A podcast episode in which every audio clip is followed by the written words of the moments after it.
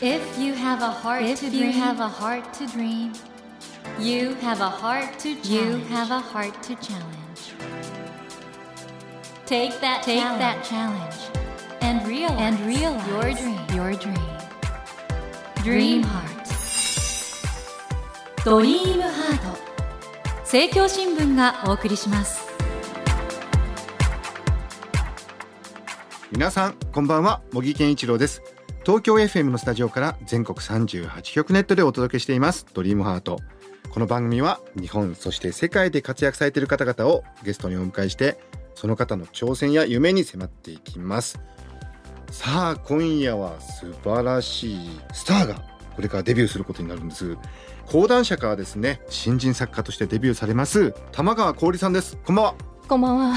素晴らしいですね。あの5月24日「レモン先生」という作品でデビューされるんですけども、これはなんと月刊小説誌「小説現代」の長編新人賞を受賞されたということではい、今おいくつですか？今18ですね。これ受賞時史上最年少の受賞ということで本当にすごいですねあいえ、ありがとうございます。これだって審査員の先生とかね伊集院先生とかね中島京子先生とかどうでした？審査員の先生方感想とかおっしゃってたと思うんですけど。あ、直接はではないんですけど、はい。小説現代の方の発表の時の掲載された時のコメントはちゃんと全部読んで、え嬉しいですね。プロの方からいろいろ評価してもらえるっていうのは、それが褒められてても。嬉しいですか？あはい。作家の宮内祐介さん選考委員なんですけどもはい「心の末裔か令和の彼岸先生か」これすごい褒め言葉ですね。嬉しいんですけど、はい。結構期待されてるのかなって思うとちょっと。まあかなり期待してますね。この「心」ってのはもちろん夏目漱石の心で、はい。彼岸先生ってのは島田雅彦さんの、まあ、傑作小説。どうですか？この2つの名作に比べられてるんですけど。ちょっとなんかなんて言うんでしょう？重いというか、あ重いこれからまた書いていかなければならないって思うとなんかうまくできるのかなとか思ったりはするんですけど。これ受賞っていう知らせを聞いた時はどんな気持ちでしたか？そうですね。絶対通らないと思っていたのでなんか実感も湧かなかったですしでも家族が喜んでくれたのでそうですよれは嬉しかったねですね。最終選考に残ってるっていう知らせは来てたん？あ来てましたねでその選考会の時にじゃあ家で待ってたんですか？はい家で待ってました。で編集者から電話があってはい。どんな気持ちでした？その時は。なんか電話出るのもすごい緊張してたんですけど期待はしてなかったのであそうなんだって感じのが少しありましたね。確認ですけどその時はまだ高校生？はい高校3年生ですね。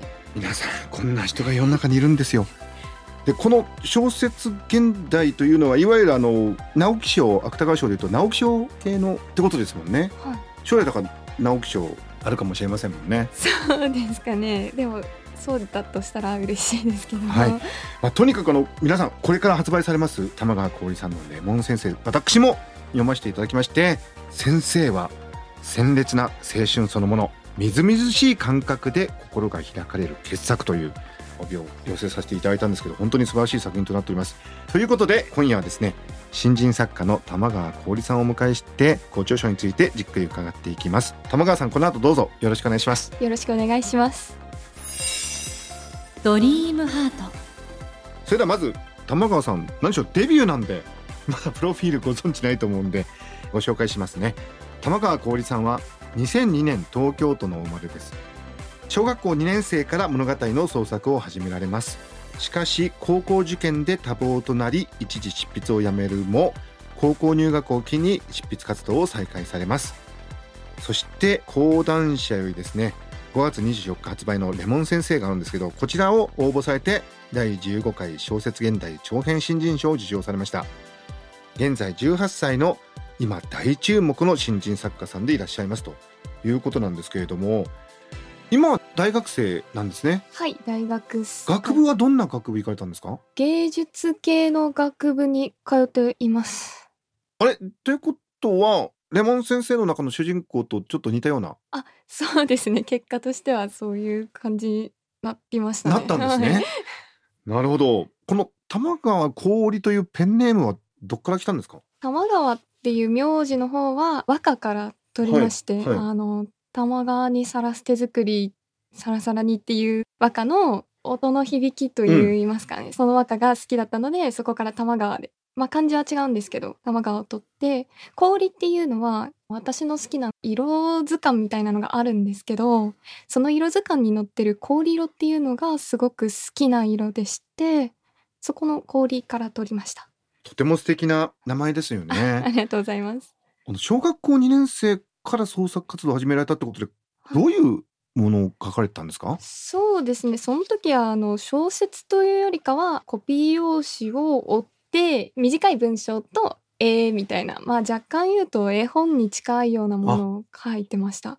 その頃書かれてた物語はどんなものだったんですか？そうですね。一番最初に書いた話は魔女の話ですかね。魔女の話。はい。それは何かに影響を受けたりとか？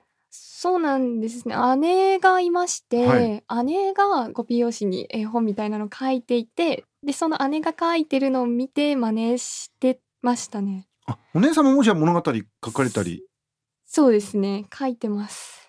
書いてます？趣味として書いてるみたいです。いやいやいやいやひょっとしたらね姉妹で 作家デビューってこともあるかなと思うんですけども。今回ね小説現代長編新人賞。これあのものすごい大きな賞じゃないですか。まずここに応募しようと思えたのはどういうきっかけで？そうですね。まず高校に入ってから少し時間ができたので、ええ。小説をまた読んだりして書きたいなーってまた思い始めてそれで書き始めたんですけど普段はやはり長編を書こうとしても途中でやめてしまうことが多くて短編ばかり書いていたんですけどせっかく時間があるんだから長編をちゃんと書き切ってみようと思ってそれで書き切るための目標を決めてはいこの賞に応募するっていうことを 目標に。この賞に決めてたんですね小説現代長編新人賞に、はい。これかなりメジャーな賞ですよだから他にもあるじゃないですかいろいろあ、はい。いもういきなりトップ目指しちゃったって感じですねや、なんか、そこら辺のことがよく分かってなかった。よくわかんないでまあとりあえずこれにしてみようかなと思ったら、はい期限とかもちょうど良かったし 皆さんスーパー新人ですよすごいですよねだって講談社ですからね講談社っていう出版社は好きだとかあったんですか、そうですね。小さい頃も講談社の話とかも読んでましたし。ええ、あひょっとして青い鳥文庫？あ、そうです。青い鳥文庫。あ青い鳥文庫がお好きだったんですねはい。あじゃあ自分の好きな出版社のやってる大きな小説の賞だから出してみようと締め切りもちょうどいいしはい。それで通っちゃうんだからな。リスナーの皆さんここであのレモン先生どんな内容かということをご紹介したいんですけれどもレモン先生のあらすじなんですが私立の小中一貫校に通う小学校3年生の主人公の少年が音や数字に色が見えたりする共感覚を持ちクラスメートから蔑まされていたんですけれどもある日唯一心安らげる場所である音楽室で中学3年生の少女と出会うとレモン色に映る彼女もまた孤独な共感学者であったと。こういうところから始まる。この先はまあぜひ皆さんお読みいただきたいと思うんですけど少年がレモン先生って名前つけるんですよね。はい。このレモンっていうのはどんなイメージで？そうですね。まず単純に果物にしたかったっていうのはありましてでその中でもこのレモンのあのみずみずしさというか透明感というか少し酸味があってっていうそのレモンの感じがいいなと思って。あとまあレモン色っていうのもありますしそのレモン色の色のイメージとも合っていたのでレモンにしました。そうなんですね。玉川浩二さんご自身は共感覚は？あ持ってないですね。けど、まあ、共感覚について知ってて。そうですね。でも普段からでもそういう色のイメージとか非常に強く持ってらっしゃる方なんですね。そうかもしれませんね。えじゃあ絵も描いたり？あ、絵描きます。なんか音楽もやってるという噂も。あ、はい、音楽もバンドを組んでやってますね。何をやってんですかバンドでは？私はキーボードボーカルをやってます。キーボードボーカルもうメイン中のメインじゃないですか。はい。じゃあ本当に才能豊かな。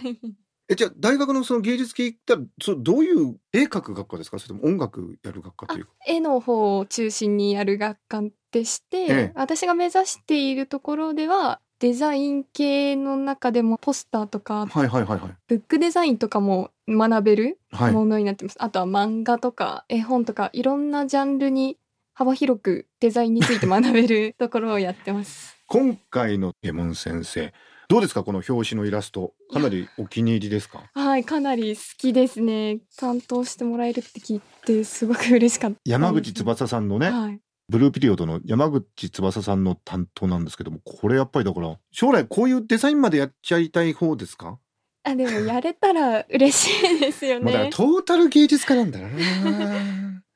今回あのこのレモン先生僕も読んで本当にすごいなと思ったんですけど感覚ですね。やっぱり感覚で書いてますよね。小説現代の書評でもなんか大人たちがもっともらしくこうじゃないかなとかああじゃないかな。ご本人は意外とうん感覚ですとか いうとこきっとあるんでしょうね。そうですね。感覚で書いてるところもあるかもしれませんね。いやでも本当になんか高校生をやりながらこの素晴らしい小説書いたってのは時間どうやってやりくりしたんですか？時間ですか、はい。執筆してるのは基本的にあの通学の電車の中ででして。え？えどうやって書いてたんですか？あスマホのメモ帳に書いてましたスマホのメモ帳であの長さの書いたんですか？そうなんですよ。でも本当は最初はメモ帳を使うってことも考えてなくて本当の最初の最初に応募しようって思って思い立ったその日に原稿用紙を買いに行って、ええ。原稿用紙に書いてる時もありました。まあでもそのうちにもスマホのメモ帳でいいやということになって。原稿用紙に直接書いてたら 途中で書き直しができないなって思って。皆さんこれから高校生が電車の中でスマホをいじっててもゲームやってるとか思っちゃいけませんよ。ひょっとしたら小説現代長編新人賞に応募しようというね。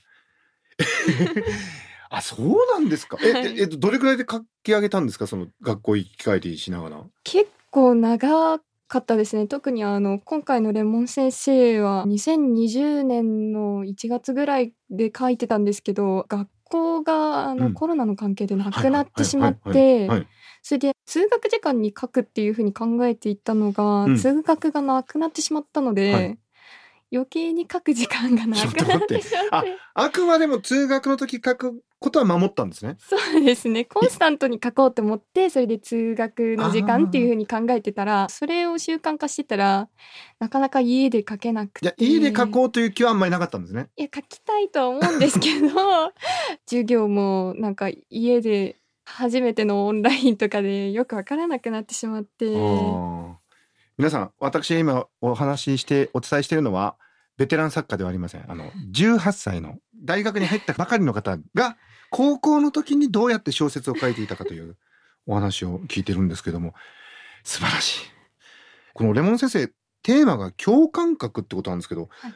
ズバリ共感覚とはどういうことでしょうか？そうですね。私は持ってないのでそう語れるものでもないんですけど一つの個性なのかなって思ってます。特別な能力とかではなくて、はい。普通にその共感覚の方としては自分のアイデンティティの一つっていうナチュラルに存在するものなのかなって考なるほどえてますさすが芸術家ですね。ここで脳科学者として科学的な 共感覚の定義をちょっと補足させていただきますと、例えば数字は普通は色はついてないんだけども、7は黄色だとか、2は青だとか、特定の数字とかあるいは概念とかに色が感じられる方で、こういうことはあれなんですよね。生まれつき自分はそうだから他の人もそうなんだろうと思っていると、実は自分だけそうだったってことが分かって、おそらく玉川さんも勉強されたと思うんですけど、7が黄色だって方は、5たす2っていうのを見ても黄色だと感じちゃったりするというようなことが共感覚で子供の時は皆さん実は共感覚を持っているんじゃないかという説もあるということですね、はい。それから大人になるとそれがえ分かれていってしまうんじゃないかと。いうことが共感覚なんですけどこれ共感覚に注目しようと思ったのは何かあったんですか？きっかけが。共感覚のことを知ったのは結構最近ではあるんですけど、うん知った時に小説にしようと考えたわけではなかったんですね。それで多分このレモン先生の構想を考えていく中でモチーフとして共感覚が出てきたと言いますそうなんですよね。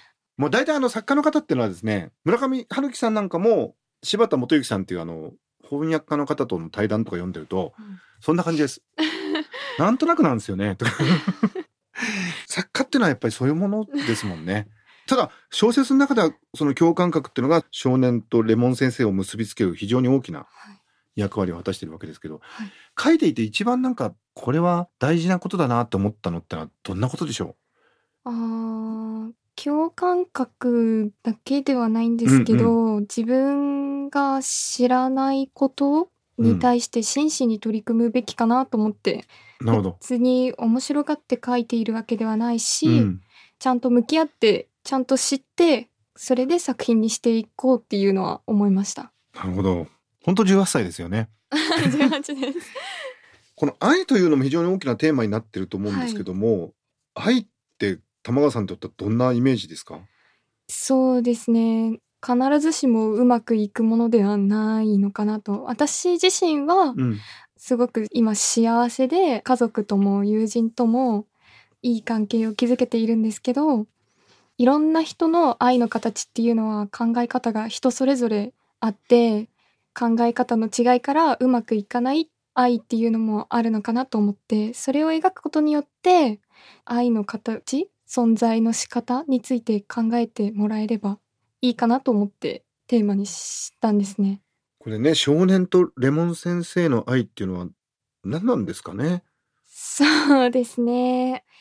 共感覚とか、その周りの人たちとの関係性とか、すごく似ている点、共有している感覚っていうのを持ちつつも、だんだんといわゆる普通の枠に入っていく少年と普通になれなかったレモン先生っていう、その対立する点があって、その中に二人の自分を認めてくれる愛してくれるっていうその存在が信じられるか信じられないかっていうところが大きく分かれてくるのかなっていうふうに思いますね。あこれあの玉川さんお伺いしたらどういうふうにお答えになるかなってちょっと興味があるんですけど、はい、ユングがアニマとかアニムスっていうことを言っててあの理想の異性像はいが、特に青春期には自分が憧れる人になるっていう。だからその少年にとってははい、レモン先生がひょっとしたら理想の異性像自分が成長する上ですごく大事な人間のイメージとしてなんかあったんじゃないかなってなんとなく思うんですけどはい、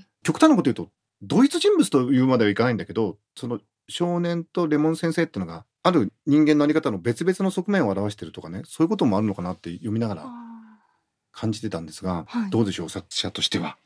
そうですね。例えばこのレモン先生の最初の方のところでは少年がレモン先生を年上の女性として見ているっていうのを強くイメージしてたんですけど、うん。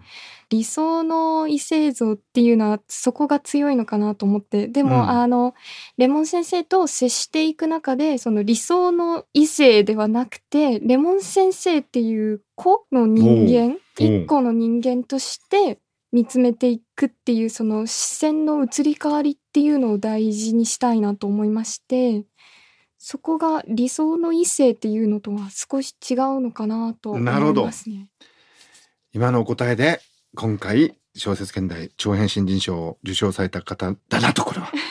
いや本当素晴らしいですね。18歳と喋ってるとはとても思えないんですけどもありがとうございます。中の人は何歳なんですかね？18です。そう失礼しました。えー、玉川さんにはですねまた来週もご登場いただきお話を続きを伺います。来週もどうぞよろしくお願いします。よろしくお願いします。ということで森健一郎が東京 FM のスタジオから全国放送でお届けしています「ドリームハート今夜は今注目の新人作家玉川香織さんをお迎えしました Never let go of that dream.